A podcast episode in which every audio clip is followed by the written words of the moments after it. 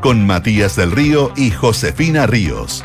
Auspicio de Betterfly, Zurich, Global Investing APB y Universidad Andrés Bello, acreditada por seis años. Duna, sonidos de tu mundo.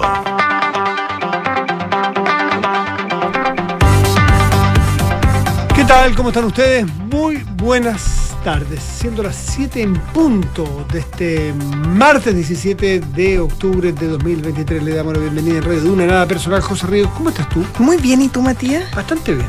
¿Está rico el día hoy día, no encontráis? Sí, me has contado. sí.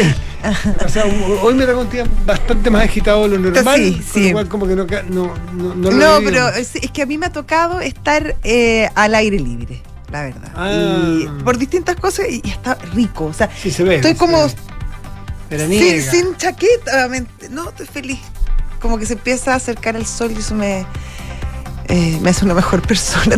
Chile está jugando por clasificatorias, va perdiendo 1-0. Yo no lo he visto, así que no voy a comentar Yo absolutamente nada, pero sí lo escuché por radio cuando venía camino acá. Y decir, bueno, a mí me encanta escuchar los partidos por radio porque no. Uno se lo imagina, así No, como- porque se crió en la época, éramos chicos por Richie, ¿no? Daba, los partidos que dan por la tele eran tarde, mal y nunca. Por lo tanto, desarrollamos una imaginación para los que nos gusta el fútbol, en la, la- una imaginación para imaginar los partidos. Claro, las jugadas, todo. Ahora, a mí no me gustan mucho los relatores que hay hoy día. ¿ah? Me gustan, no sé, Vladimiro Mimisa, el Gordo Campuzano, me gustaba Raúl Prado, eh, que, no sé, había bu- buenos relatores en general, muchos. Y Habían otros, no sé, Solís, los más antiguos, pero qué sé yo. Ya, pero mm, eh, eh, eh, eh, por lo que vi, por lo que escuché, más bien, Chile jugó muy bien los primeros 30 minutos. Sí, excelente. Se le vino un poco encima Venezuela Tuvo dos opciones de gol clarísimas. y hay varios axiomas en el fútbol, tú sabes, ¿no? Hay teoremas comprobados por la Teorema ciencia un exacta. Pitágoras, Por ejemplo, pero queda chico ya. Li- línea fondo, centro atrás, es gol. Es muy fácil que sea gol. Dos cabezazos en el área, cuando te hacen dos cabezazos en el área, también te hacen el Alta gol. posibilidad. Eh, Regla 3.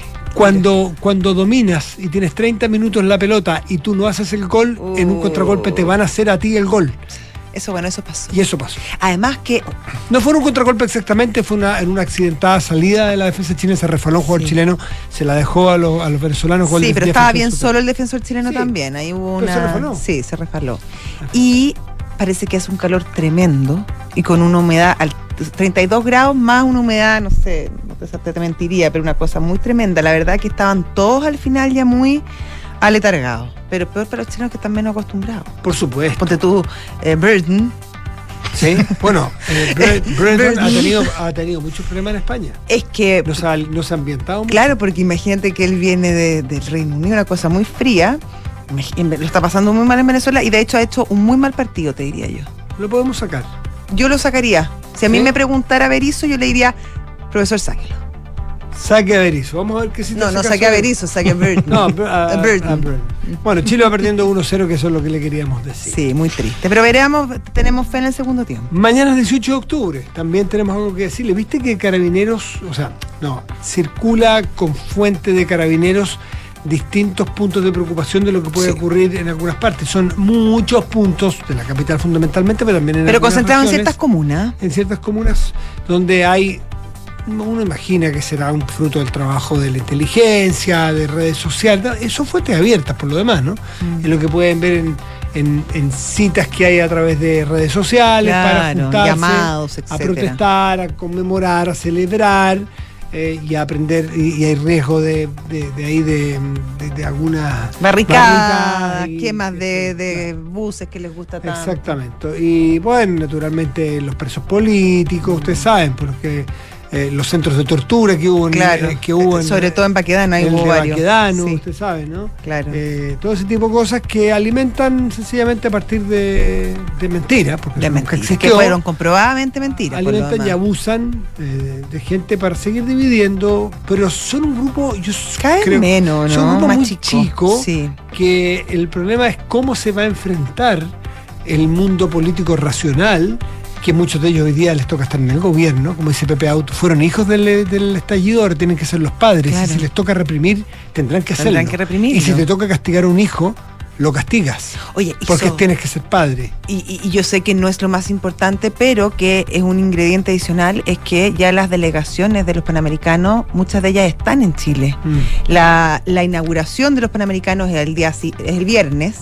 eh, y obviamente eso pone un, yo, yo considero un ingrediente adicional respecto a la seguridad que también deben tener los atletas o las distintas delegaciones y también a cómo manejamos este, estos temas que también tiene un impacto también a la imagen del país, lo que podamos mostrar no solamente como organizadores de un gran evento que yo lo encuentro maravilloso, eh, aprovechar también la oportunidad para mostrar que somos capaces de evolucionar y manejar también los problemas y las situaciones más tensas. Lamentablemente lo que tú estás diciendo para algunos es una oportunidad, Sí. no es un obstáculo o no es una razón para mostrar madurez, razonabilidad, calma, criterio.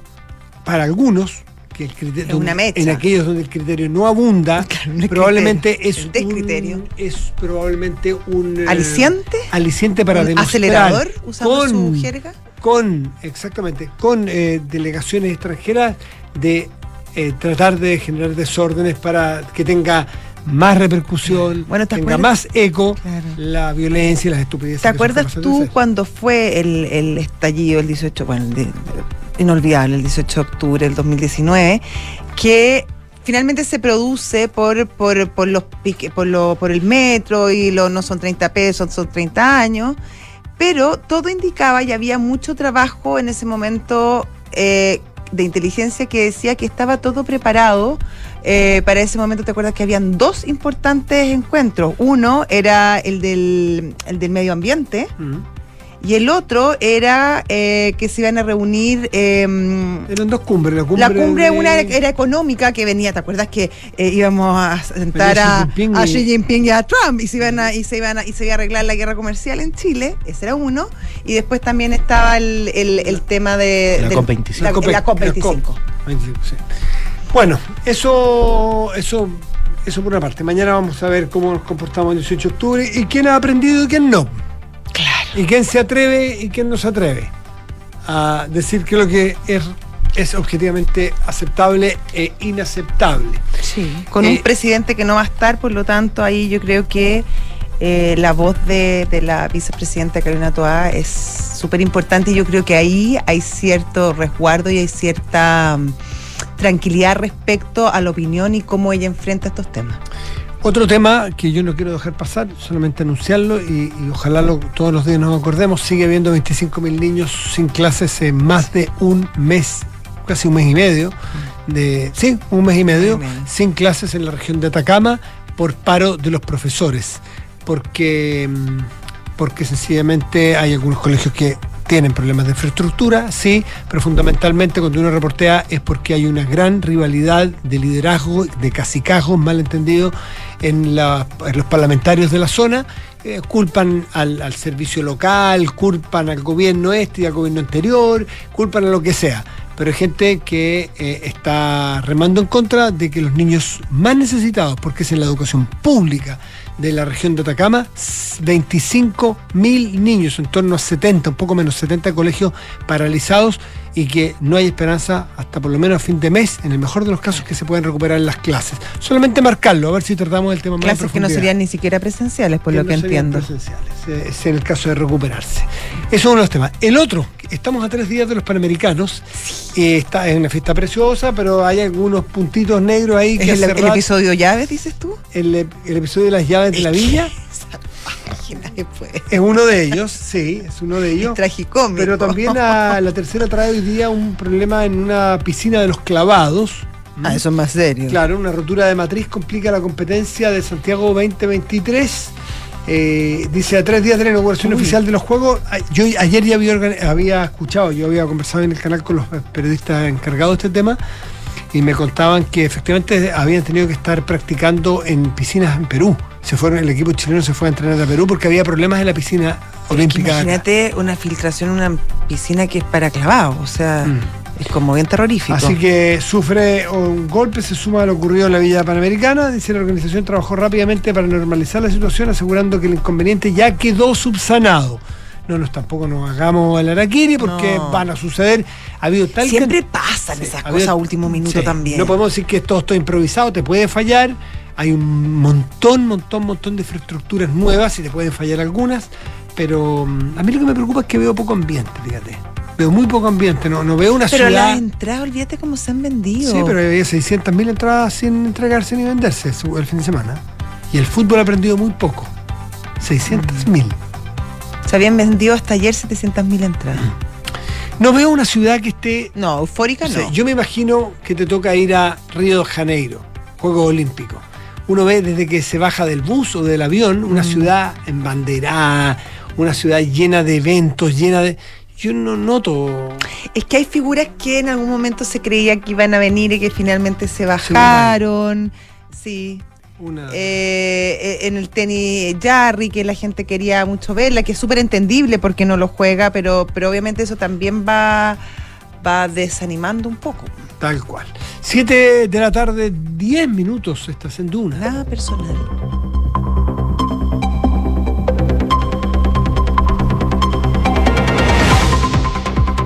Enrique Javier, muy buenas tardes. Muy buenas tardes. La profesora Ríos no. o El profesor. eh, el profesor. eh, ¿Cómo se llama? El. Profesor Berizzo. Berizzo no le hizo caso a la, a la entrenadora Ríos. No. Nos sacó a Ben Brereton.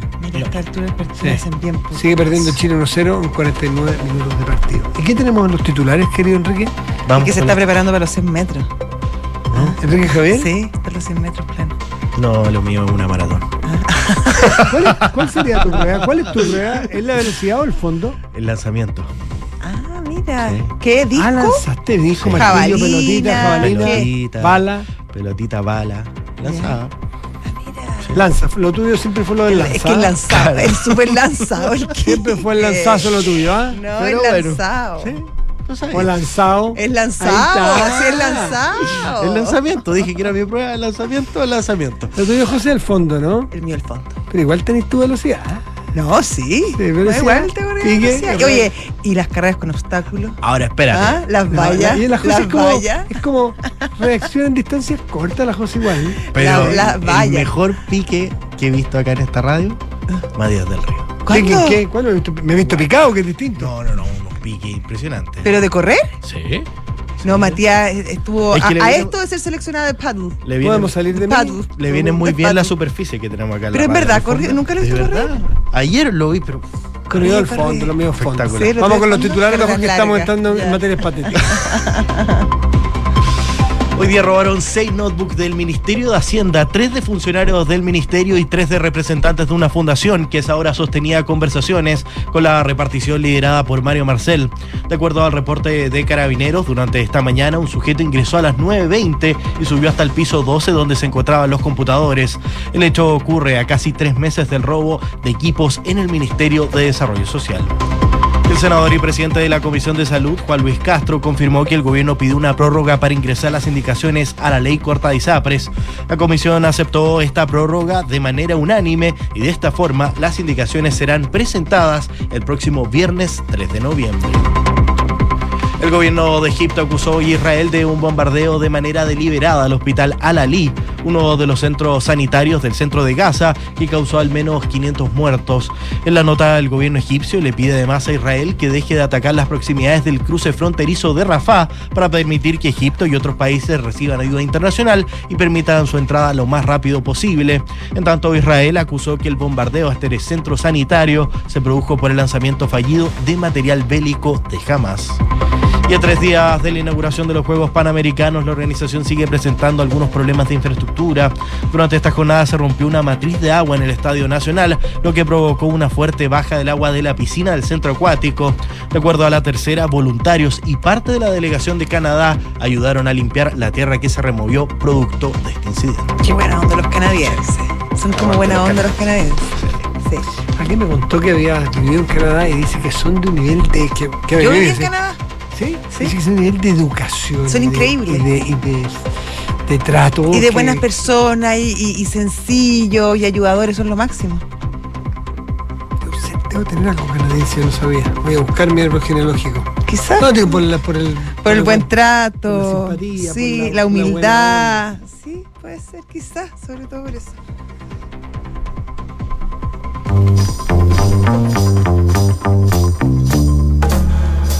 Son los infiltrados en nada personal. A propósito de canadiense, buen trato, buena onda, Buena onda. Humildad. Civilidad. sabiduría Y tantas cosas más, Gloria más. Faundes. Gloria Faundes, ¿cómo estás tú? ¿Cómo estás tú? Bien, ¿cómo están ustedes? Muy bien, pues. Bien. Muy bien, muy bien. Otra cosa es estar en Canadá, eso es otra cosa. Esa es otra Sí. cosa. Esa es otra En cosa. Canadá. Exactamente. Sí. ¿Cómo Así estás, es. Gloria? ¿Qué tema nos, ¿Con qué tema nos vas a ilustrar hoy día? Hablemos de un game over A ver. a propósito del round que está sosteniendo la Contraloría y la moneda por la asistencia de Miguel Crispi a la comisión investigadora que ha decantado en que el jefe de asesores del segundo piso finalmente se rindiera y enviar un correo a la comisión manifestando su disposición a asistir. Me salió mal la jugada. Claro, porque todo esto se da luego de que el Contralor ya el lunes manifestara que eh, los funcionarios, asesores y en general las personas que tenían posiciones de poder tenían obligación de asistir a las eh, instancias fiscalizadoras, en este caso de la Cámara de Diputados, pese a que el ministro Cordero, que es el gran cerebro de la tesis de la moneda, había sostenido exactamente lo contrario. Es como el chiste del gato. ¿Cuál ¿Cuál es ese? ese? Que tiene patas de gato, tiene cola de gato. Ah, yo me lo tiene- sabía, del- yo me lo tiene- sabía claro, con el tiene conejo. orejas Yo de con el- gato. yo con el con- queso. y yo con el Tiene conejo. olor a queso, tiene. ya. Ah, ya bueno, pero más o menos la misma idea. el mismo chiste, ¿no? El mismo chiste. El mismo, efectivamente. Después de que se manifestara en esa línea el Contralor Jorge Bermúdez, no solo eso, hoy, di- hoy día se había conocido que le había dado cinco días al asesor presidencial para que plasmara por escrito las razones de por qué él consideraba que estaba exento de esta obligación. Cuestión que aceleró los planes eh, en la moneda señalando lo más probable es que acá vayamos, estamos en un choque de trenes con Contraloría respecto de la interpretación de la responsabilidad y atribuciones de un funcionario o de un asesor más bien o de alguien que trabaja en la moneda y él envía Control de daños se llama eso. Paremos aquí porque esto se está desangrando. Eh, Sí, pero todo Puede ser día que puede es ser peor. peor. ¿Sabes por qué? Porque ahora la derecha, que ha estado tan entusiasmada en invitar a Miguel Crispi a la comisión, ahora no lo quiere invitar. No le quiere. Para que tú asistas a la comisión tienes que recibir una invitación formal, citación que se le había hecho en dos oportunidades anteriores. Pero ahora la derecha está sacando cuenta respecto de que respecto de obligar a Crispi a tener este round con la Contraloría de manera formal, entonces no están dando mayoría, ellos tienen la mayoría de la comisión, no están dando los votos para que se le realice una tercera ¿Y qué citación. O sea, quieren que mande la carta para que la Contraloría le diga, no, tienes que ir Así igual. es. Así es, quieren hacer el punto político respecto de que su argumento, en este caso jurídico, o la tesis de la moneda, era totalmente equivocada. Es que no es menor pensando en el futuro. Eh, de alguna manera sientas jurisprudencia respecto a quienes tienen que ir a las citaciones y quienes no. O sea, más allá que en este momento eh, beneficia y favorece probablemente a la derecha, eh, de, de todas maneras deja un supuesto, a lo mejor algo sentado respecto a cómo funciona, funciona la cosa. si po. ya lo dejó establecido el controlador, ¿cuál es la norma? Lo que están esperando es que se humille, es que mande la, es que mande por escrito, ¿no? Eso es lo que están esperando. No, pues, porque si él, si él manda su explicación y el, y el Contralor le dice, ok, su- sus argumentos me parecen correctos, no vaya. No, es que daba la impresión que no, porque el Contralor lo que hace en rigor es cuando hace su respuesta, en rigor está aludiendo a una normativa que explicita que no solo los, sino que habla de funcionarios, eh, asesores y otra calidad, en el fondo que deben asistir. Entonces daba la impresión de que efectivamente aquí había un choque de tesis muy, muy evidente. Mira, finalmente eh, yo creo que todo esto deja un, un sabor bien amargo al gobierno. Porque esto quizás se pudo haber resuelto así como Javiera Martínez asistió en su minuto a la comisión investigadora, sin gran, eh, como se dice, sin violencia, sin, sin mala onda, manifestó, manifestó su posición. Eh, Crispi pudo haber asistido y evidentemente, porque era cuál era la preocupación de la moneda, si el tema de la moneda no es que a él se le consulte en tanto subdere a propósito de que él había avisado uno de los convenios, más bien él había dado como subdere, eh, había avisado la idoneidad de una fundación, en este caso Procultura, para participar en una de estas eh, licitaciones, estos convenios. Entonces, eh, el, el, tema de la moneda no era explicar eso, de hecho él lo hace por escrito en su minuto para la segunda citación. El tema, lo que quería evitar la moneda era aquel titular que decía que eh, Crispi se negó a entregar información sobre cuándo supo el presidente.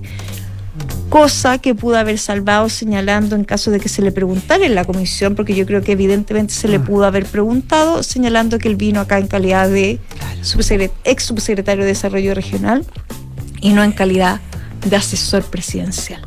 ¿Te fijas? Entonces, ahora eh, yo creo que ese circo se multiplicó por ocho Sí. a esta altura por las expectativas que hay de que efectivamente asista a la comisión y este tira y afloja que se va a producir ahora en lo inmediato. Eh, y la verdad es que eh, la moneda salió, al menos en esta batalla, harto para atrás. Sí. Ahora, ¿es la moneda o es el equipo jurídico de Crispy el que diseñó No. la- diseñó la estrategia? Porque, ah, bueno, me contaba alguien de, de- ahí del, del círculo, no, no, no sé, no, no sé si es 100% así, pero la explicación que yo pedí cuando reporté por qué no iba era por, eh, para evitar, sabemos que las, las, comisiones en la Cámara a veces se tornan de lado y lado, se tornan en unos circos y unos shows y unos gritos y qué sé yo, todo para el, para el, para el meme y para la...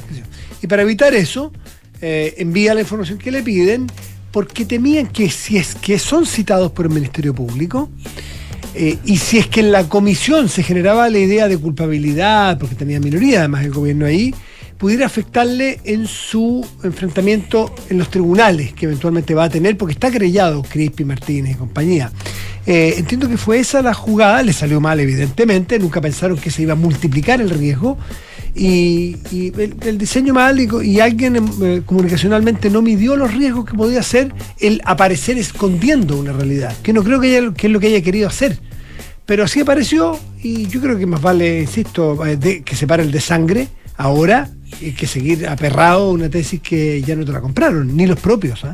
Ni los propios. No, pues. se había malestar generado- también en el oficialismo. Bueno, lo que esto siempre demuestra es que en general las figuras frente amplistas no gozan de popularidad en el Congreso, ¿no? Así como en un concurso, evidentemente no lo ganarían.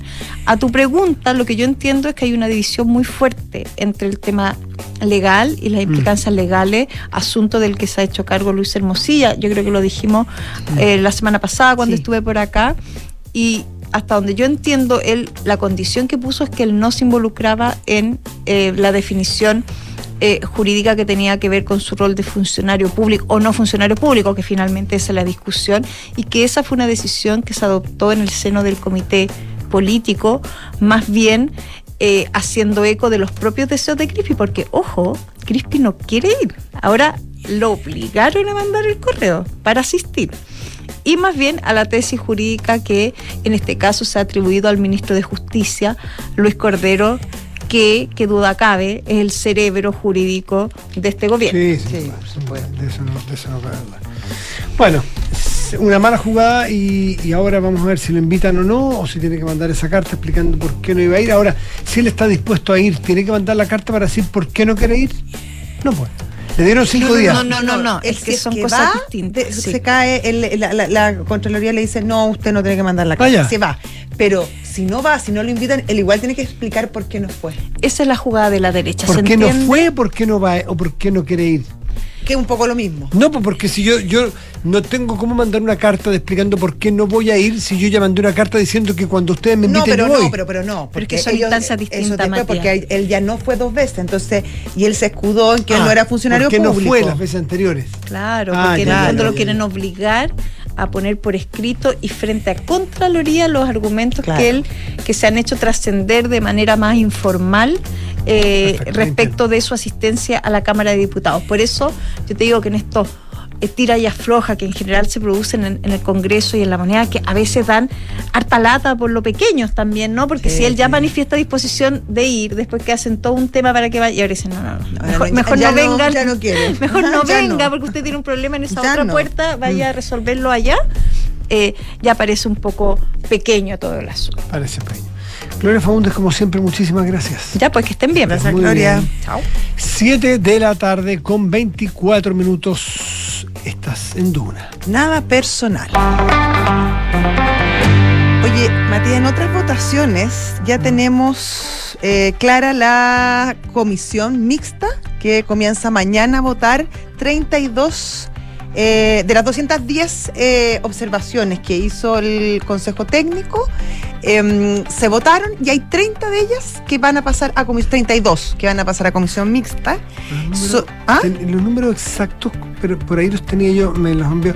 Son mira, 210, Aprobados Ah, ya, sí. 154 Ya. de las observaciones. Rechazadas 24. Ya. A comisión mixta 32. Bueno. ¿Son- ¿Te calzan los números? Sí, ah, sí, sí, perfecto. perfecto. Me, Me, calzan, perfecto. un, un Me calzan experto y se perfecto lo los números. Está muy bien, sí. Bueno, de estas 32 que se comienzan a votar mañana, sabemos que son 12 eh, miembros que componen esta comisión mixta. ¿Son 6 6 y 6 o 12 seis y doce? seis. Ah, 6 y 6. Son 6 y 6. 6 del Consejo y Ya. 6 de la Comisión Experta. ¿Cómo se los dividieron? La Comisión Experta, al ser, al ser un órgano designado, decidió que eran 3 y 3. Tres del oficialismo y tres eh, de la oposición, de centro de, de derecha. Y en el Consejo, De, de esos tres, ¿ya? ¿cuántos son republicanos y cuántos son Chile Vamos? No, no, esto es, esto es la Comisión Experta. Ah, De esos perdón, tres, perdón, perdón, dos son Chile Vamos, uno es republicano, Ya. contra Aura. Frontaura, sí. ¿Ya? ¿Y te, te quieres que te dé los nombres? Te los puedo dar. Sí, por favor. Sí, te los voy a dar a ti. Y perdón, ¿y la comisión mixta es la misma que ve todos los casos? Todos. Y de hecho ¿O se dividen? No, no, no. Ah, es una comisión técnica que ve todos los casos, o sea, las 32 observaciones que se tienen que revisar.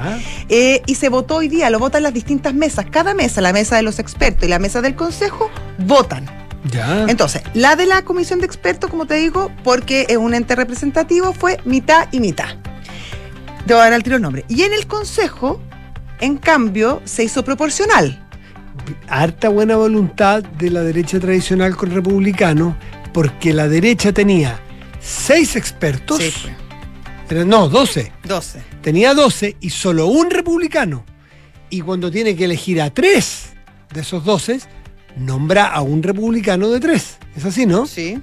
Pudiendo haberle dicho, ¿saben qué? Ustedes por proporcionalidad aquí, vamos a ir tres de Chile, vamos. po". ¿Sí o no? Eh, sí, podrían perfectamente. y lo incluyen sobre representando a los republicanos. ¿O me equivoco en la, en la, propor- en la No, no, proporción? no, ya, espérate, es que estamos hablando cuál- de, la, de cuál Va- tú? sigamos Ya, los Ya, expertos. pero espérate, sigamos los expertos. En los expertos Tienen que ser seis. son seis. Por el Mitad y mitad. mitad y mitad. Ellos decidieron que iba a ser así.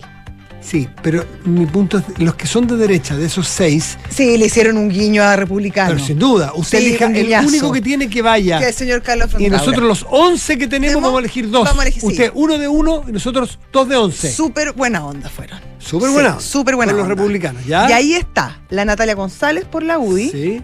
Está Carlos Fontaura por Republicano. por republicanos y por. Ay, se me perdió la página. Y por Y- Renovación Nacional. ¿Ya? Está.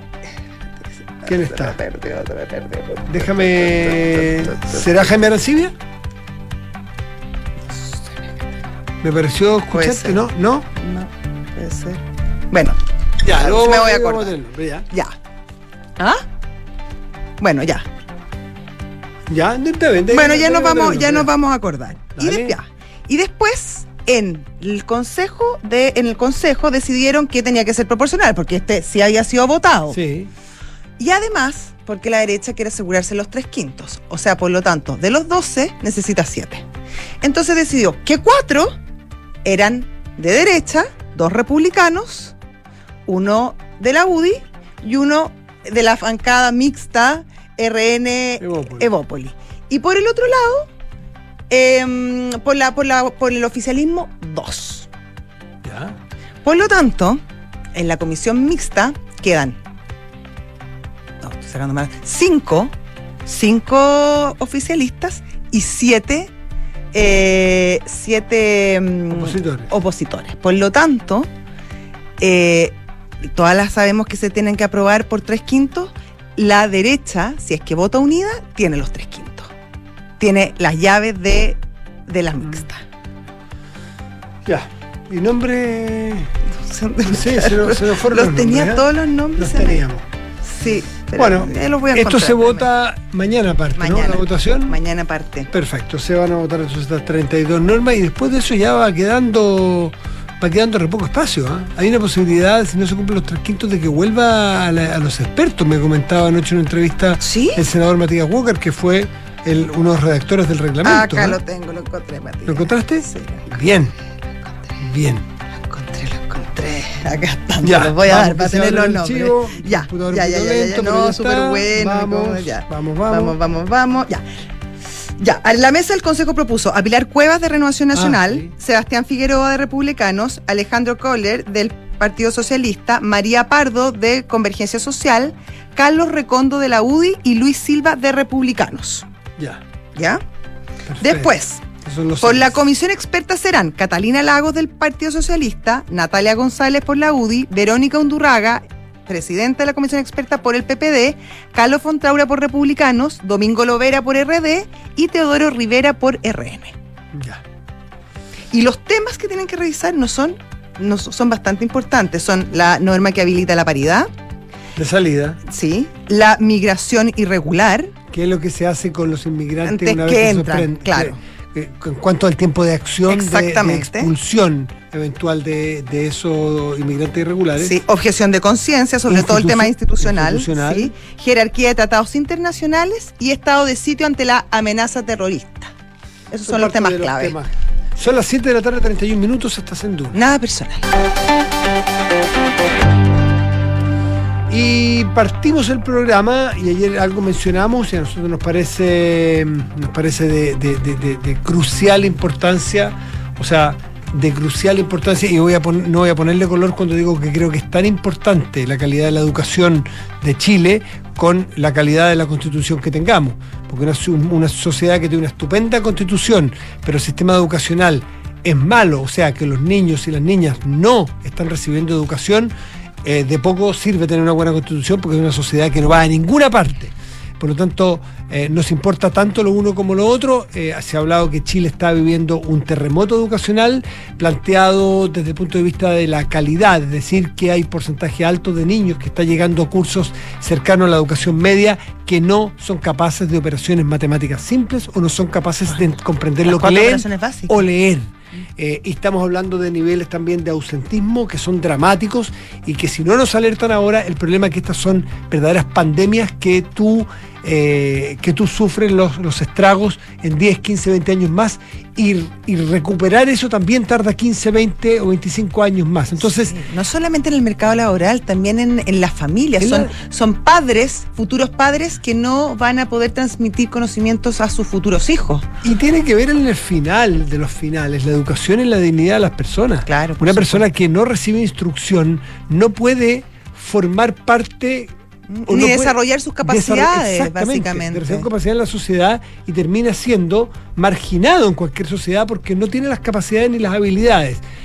Y ayer les hablamos de lo que ocurría en Atacama, eh, donde lamentablemente, por razones que vamos a escudriñar ahora con uno de sus protagonistas, eh, lleva un mes y medio sin clases en el último paro, porque hubo otros paros ya durante el año 2023, donde hay niños rehenes de alguna situación política aparentemente, pero son niños los más desposeídos, los más carenciados, los de los colegios públicos, sobre los cuales más hemos hablado que supuestamente nos importan como sociedad, que los estamos relegando a no educarse, a no asistir a colegios.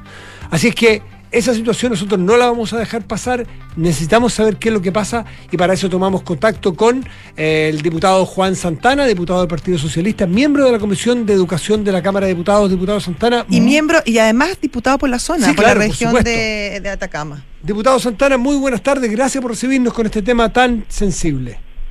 Buenas tardes, Matías. Buenas tardes, Josefina. Buenas Gracias a ustedes diputado. por la invitación y por supuesto que nos interesa conversar acerca de una problemática tan, tan grave como la que han descrito ustedes que de una u otra manera imposibilita el derecho de los estudiantes a acceder a una buena educación y naturalmente esto se genera a propósito de las malas condiciones, de no existir condiciones habilitantes para que las comunidades educativas puedan desarrollar sus actividades en normalidad, lo cual nos parece, por supuesto, no habiendo una respuesta del Estado, una situación tremendamente grave.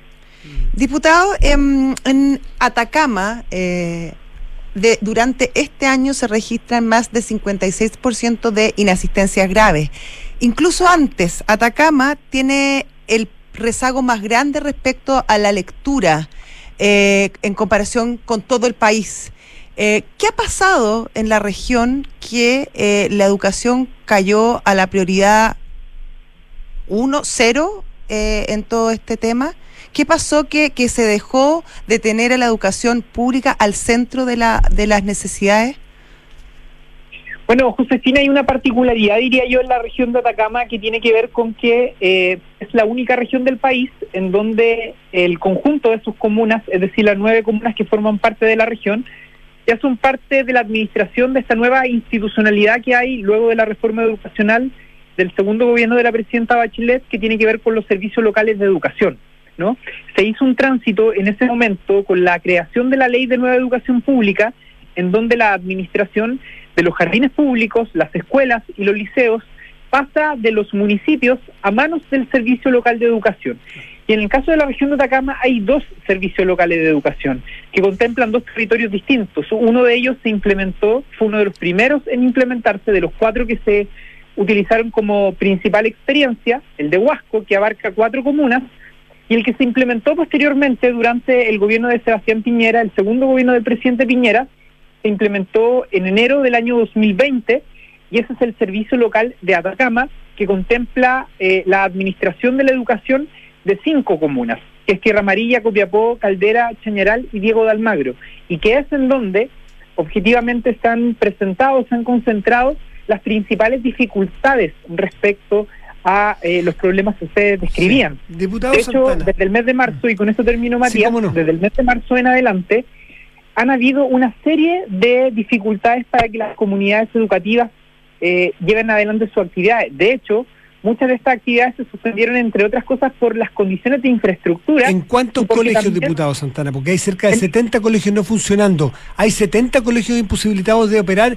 Cuando digo imposibilitados es porque no hay salas de clase habilitadas, porque, porque están derrumbadas, o porque yo lo que he leído he visto es porque hay plaga de ratones, que es inaceptable, pero peor hay- es que, hay- no- Pero que no- todo, solución, por lo demás. Dígame cuántos de los hay- 70 están inhabilitados para que los niños hay- vayan a clase. Hay de, hay de todo un poco en esto, Matías y Josefina. Hay baños y alcantarillados en malas condiciones, hay salas de clases en malas condiciones, hay, eh, yo, que es lo que les, les iba a contar además, que la región presentó dificultades en los colegios producto de los efectos de los aluviones y hubo, y hubo problemas de emanación de gases. Esto ya eh, viene prolongándose, o sea, este es mi segundo periodo como diputado y yo recuerdo, eh, Matías, que Mm. desde el año 2018 o 2019 se han presentado problemas de emanación de gases. ¿Hay emanaciones de gases actualmente en algún colegio en Atacama? Mm, Actualmente entiendo que no hay. Entonces eso no inhabilita que los niños vayan a clase. O por último, hacer clases virtuales. No, estoy, estoy haciendo una, una cronología Ah, de hechos porque esta situación no se da solamente durante este año. Esta situación viene prolongándose durante mucho tiempo. Y lo que yo creo es que el Estado es quien debe, a través de sus instituciones, el servicio local, la Dirección de Educación Pública, el Ministerio de Educación, dar respuesta a aquellas problemáticas que tienen una solución inmediata, que tienen que ver, por ejemplo, con lo que hoy día observamos que no se ha resuelto, es decir, las condiciones de los baños, de las salas de clases, del alcantarillado, y otras problemáticas que tienen que ver con aspectos estructurales y que hoy día a lo mejor no son objeto del debate, pero lo fueron durante mucho tiempo. Ahora, diputado, Como- yo entiendo y, y quizá hay, ahí sí hay un tema respecto a la, a la infraestructura y que es importante que se arreglen. Lo que no entiendo es por qué esto termina en que no hay clases, porque hay otros métodos. La pandemia nos abrió una posibilidad respecto, por ejemplo, a las clases virtuales. Eh, y en ese y ahí tampoco, tampoco están recibiendo clases los, los jóvenes y los niños bajo ese sistema, bajo ese de- bajo ese modelo.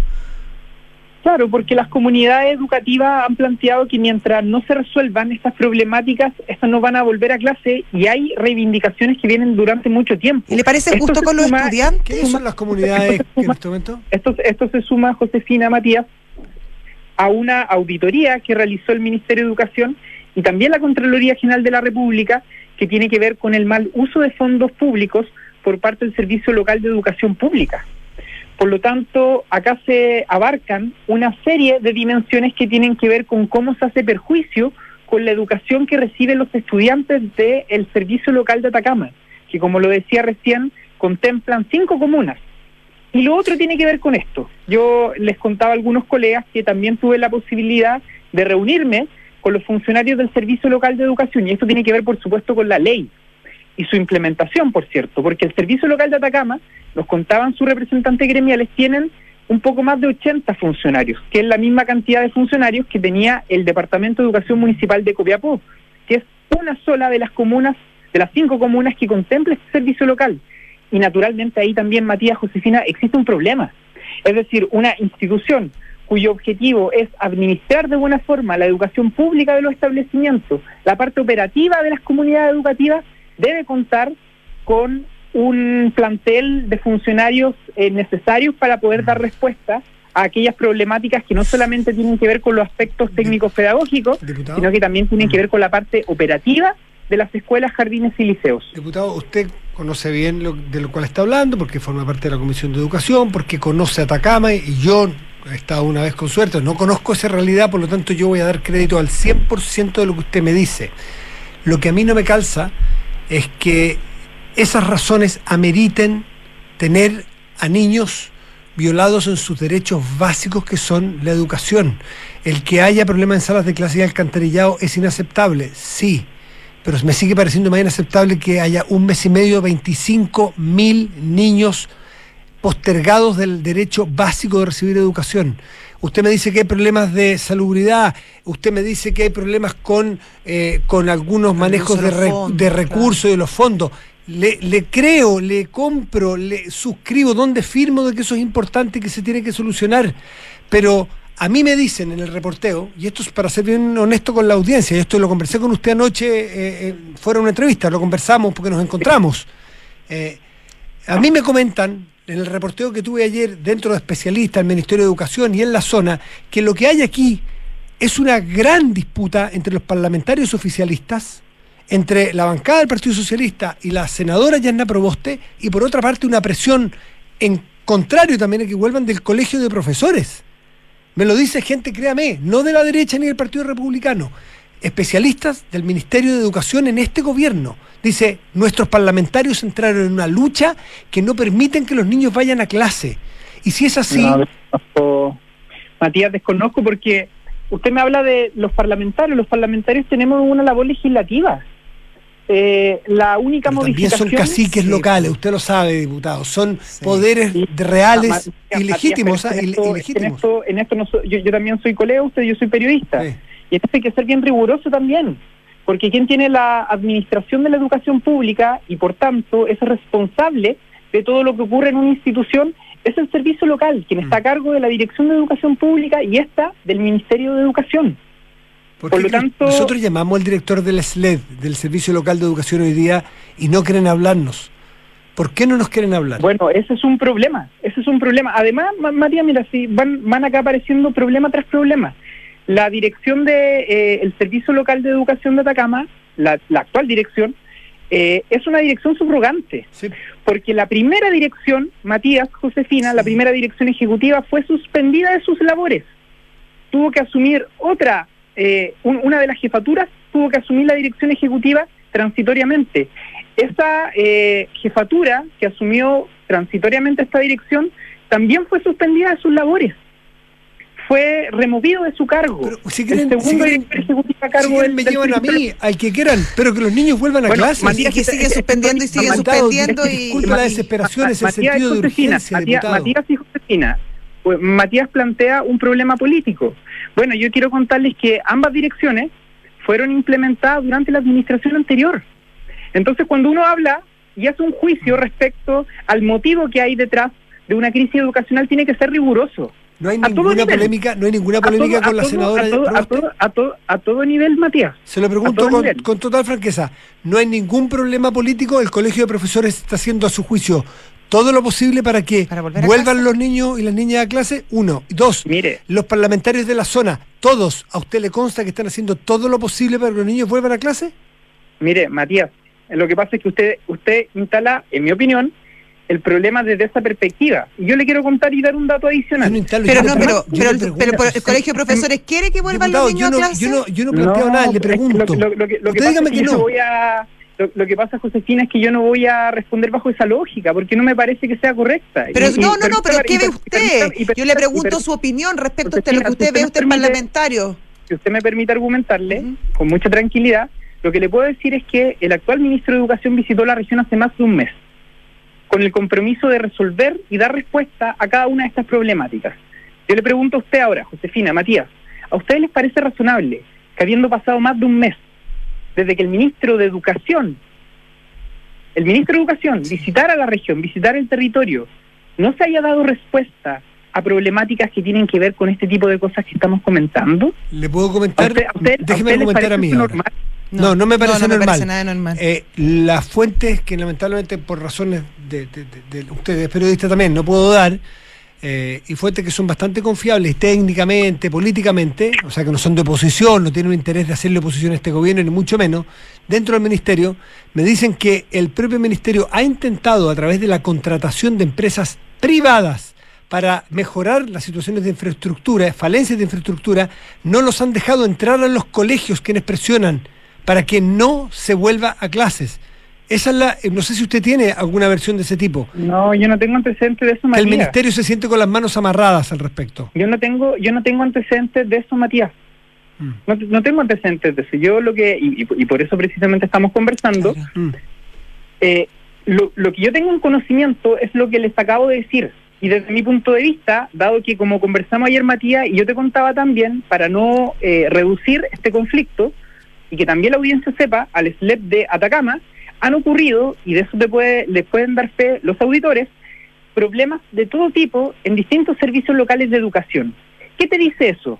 Te dice que naturalmente hay un problema o en la ley o en la implementación de esta misma. Claro. Y esto ha ocurrido en Atacama, por supuesto, al nivel de gravedad de lo que hemos conversado, pero también ha ocurrido en el, en el servicio local de Chinchorro, ha, ha ocurrido en el servicio Diputado. local de Barranca, Claro. ha ocurrido Y en en, ese otros sentido, locales. Y en ese sentido, ¿ustedes tienen pensado en la Comisión de Educación citar al ministro para que dé cuenta de la situación, para lo que está haciendo, quizá una interpelación? Claro. Porque es bastante complejo lo que está sucediendo. Y en el Congreso y sobre todo en la Cámara de Diputados, que es una Cámara fiscalizadora, tienen las herramientas para fiscalizar.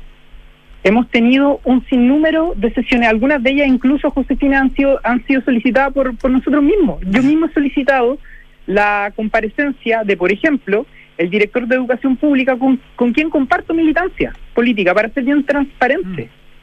Y le he eh, manifestado mi, mi molestia por el hecho de no dar respuesta rápidamente, ágilmente a demandas que, como ustedes bien lo decían al inicio, perjudican la educación de los estudiantes. Si eso es evidente. O sea, violan un Ahora derecho. me parece, a mí me parece, a mí, a mí me parece, como lo decía hace algunos minutos, que aquí hay un problema que tiene que ver con la ley, que hay que hacer modificaciones. Hay una moción presidencial que se encuentra en el Senado que lamentablemente no ha avanzado en los términos que o en los ritmos que nosotros quisiéramos.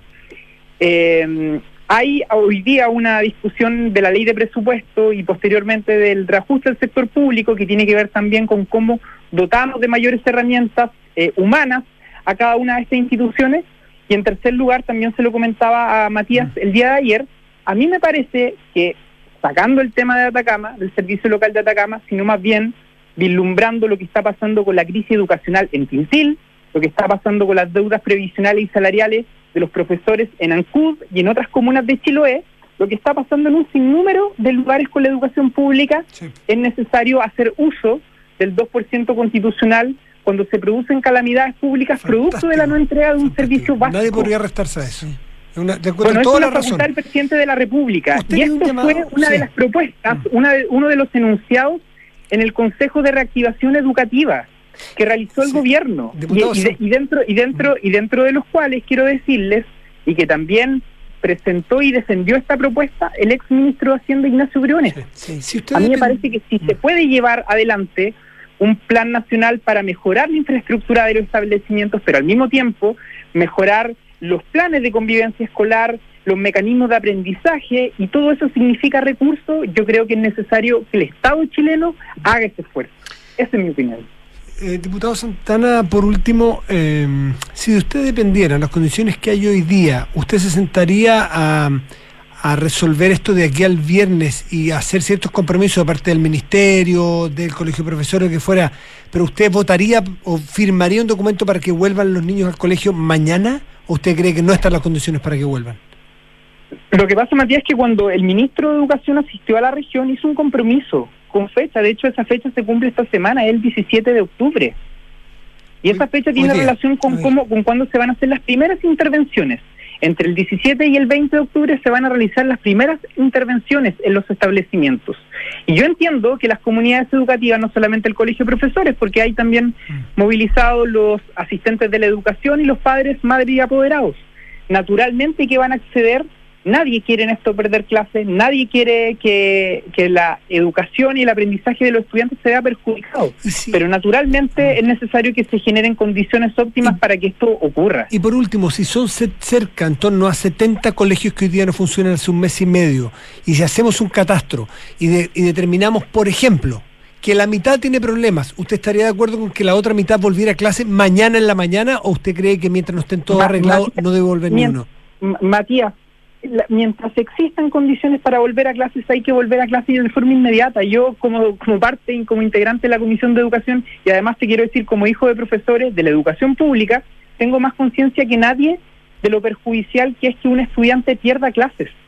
Eso es lo más perjudicial para un usted estudiante. que haya no un asistir- colegio- No asistir a una escuela. Si yo lo no asistir a una escuela, no asistir a un establecimiento en donde se reside el proceso de aprendizaje que requiere cada persona, que requiere cada estudiante, es lo más ¿Y perjudicial cómo se explica para usted un que joven, haya... para que un hay- adolescente. ¿Cómo se explica usted que haya algunos colegios de todos los que están paralizados que no presentan los problemas que usted ha narrado? y Yo le creo absolutamente De- que no estén funcionando. Hoy día tuve el testimonio de un colegio de la zona que tiene problemas en unos enchufes y por eso no quieren volver.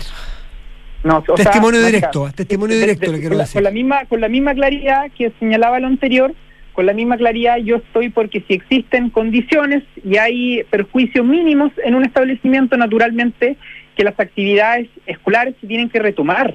Yo estoy muy consciente de eso. Es muy importante que los estudiantes vuelvan a clase. El, el- el deterioro en el aprendizaje de los estudiantes en el periodo post pandemia es incalculable en nuestro país. Incalculable, Incalculable. Y por lo tanto, lo que 25.000 nosotros tenemos que hacer Mm. como país es un esfuerzo mancomunado para qué? Para, por ejemplo, proliferar el programa Habilidades para la Vida de la FUNAED, que tiene que ver con convivencia escolar y que tiene exitosas experiencias. un buen programa. Tenemos que vislumbrar, vislumbrar Sí, por ejemplo, sobre todo en una región que exhibe eh, lo- los índices El- de rezago el- más altos del país hay- en lectura. hay Eso que, es- hay que, hay que vislumbrar eh, la, la necesidad de formar profesores porque, según todo tipo de estudios que han hecho distintas instituciones educativas, va a haber un déficit de docentes de aquí al año 2025, que en el caso de la región de Atacama alcanza casi un 40%. Es decir, eh, Matías Josefina, si uno empieza a poner en la mesa las problemáticas que tiene la educación, bueno, es sin duda esto requiere un esfuerzo del Estado en su conjunto. Esto, por supuesto, Sí. que requiere, eh, y por eso también el Ministerio de Educación constituyó este espacio que se llamó Consejo para la Reactivación Educativa, y hay que sacar nota de eso, porque fue un, un proceso muy valioso, en donde hubo perspectivas de académicos, de personas que provenían también del mundo de la política, pero de forma transversal.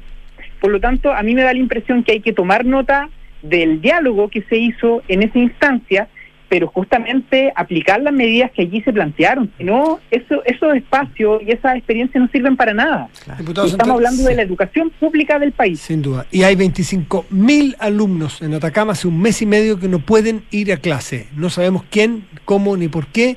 No los dejan ir a clase. Le están impidiendo. No, no, no, no. eh, Hay alguien que les impide ir a clase. por- no sé qué. la- pero, pero es que ahí, ahí falta una frase. No, no están asistiendo a clase porque hay malas condiciones. Eh, no en el reconocidas por 100% de los colegios parados, diputados, no en el 100%. No, y podrían tener clases online Y, a lo y no, menos. y no problemas eh, eh, que sean que sean inhabilitantes. Si hay una sala en el suelo, obviamente que a nadie se le ocurriría que los niños tuvieran clase. Pero no son todas las clases, ni todos los Claro, colegios. Lo, lo paradojal de esta conversación es que no se hace una crítica respecto al rol del Estado.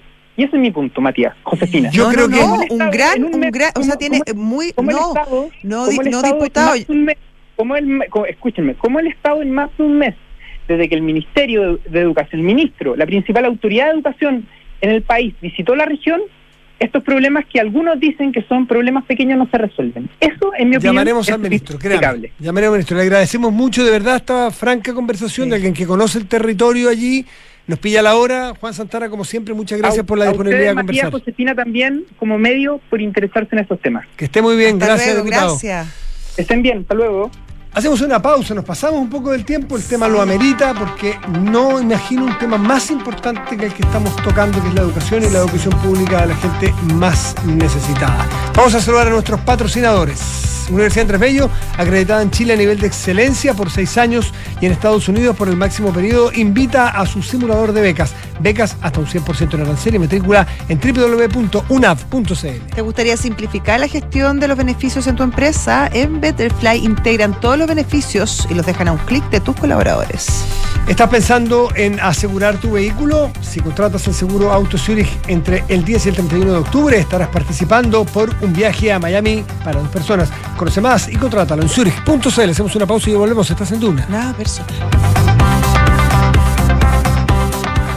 Para las curvas del camino, en Zurich tenemos diferentes seguros de auto que se adaptan a ti y tus necesidades. ¿Y si necesito contratar un seguro que tenga asistencias? ¿Y si busco planes a la medida de mi vehículo? Sí a todo. En Zurich protegemos tu vehículo con seguros de auto que se adaptan a ti. Además, si contratas desde el 10 al 31 de octubre, participas por un viaje a Miami para dos personas. La compañía que asume el riesgo es Zurich Chile Seguros Generales S.A. Válida solo para las pólizas adheridas a la oferta y contratadas entre los días 10 de octubre de 2023 al 31 de octubre de 2023. Participan en el sorteo aquellos quienes cumplan términos y condiciones contenidos en la fase de la oferta. Requisitos de asegurabilidad, limitaciones, exclusiones y detalles de condiciones en base del concurso en www.zurich.cl. Un estudio global de Accenture analizó los procesos de cambio post-pandemia que están viviendo las grandes empresas y concluyó que el 86% de ellas están rediseñando sus procesos, con un giro cada vez mayor hacia la digitalización. Casi la mitad de las empresas que realizan este proceso pretenden establecer un nuevo nivel de rendimiento en su sector. Conoce cómo digitalizar la entrega de beneficios de bienestar y protección para alcanzar un nuevo nivel con Betterfly y el máster en dirección de personas y organizaciones de la Universidad Adolfo Ibáñez. Ingeniería Civil Industrial en Universidad Andrés Bello, ranqueada entre las mejores del país, según último ranking de Universidades América Economía. Sello diferenciador en inteligencia de negocios. Convenios de continuidad con Missouri State University y la Universidad Europea de Madrid. Opción de certificación con University of Miami. Apoyo a la empleabilidad mediante el desarrollo de cursos obligatorios de práctica. Ingeniería Civil Industrial de la Universidad Andrés Bello. Ahora en Campus Casona de las Condes. Talana es la única app para los equipos de recursos humanos con todo integrado en un solo lugar para ti y tus colaboradores. Talana es una plataforma amigable e intuitiva, con más de 7 años digitalizando las áreas de recursos humanos. Atrae, contrata, compensa, gestiona y evalúa a tu equipo desde un solo lugar y cumple los objetivos de tu empresa. Conoce más en talana.com.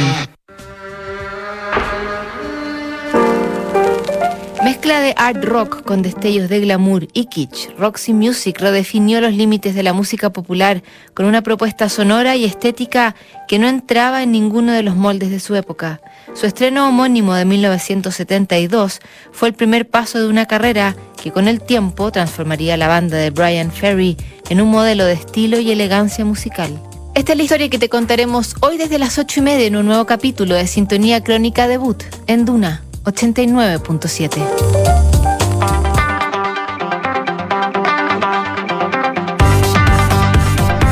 con 58. ¿Qué más decirle? Chile perdió 3 a 0. ¿Vio que fue mucho mejor decisión paliza. escuchar este programa Sí. que ver el segundo tiempo de Chile? Para puro amargarse. A puro amargarse. Eh, Nos vamos. ¿Triste? Yo estoy triste por todo lo que hemos hablado hoy día, Sí. pero mañana será otro día. Vamos, que se puede. Que te vaya muy bien, José. Hasta mañana. Gracias. También, Chao. chao.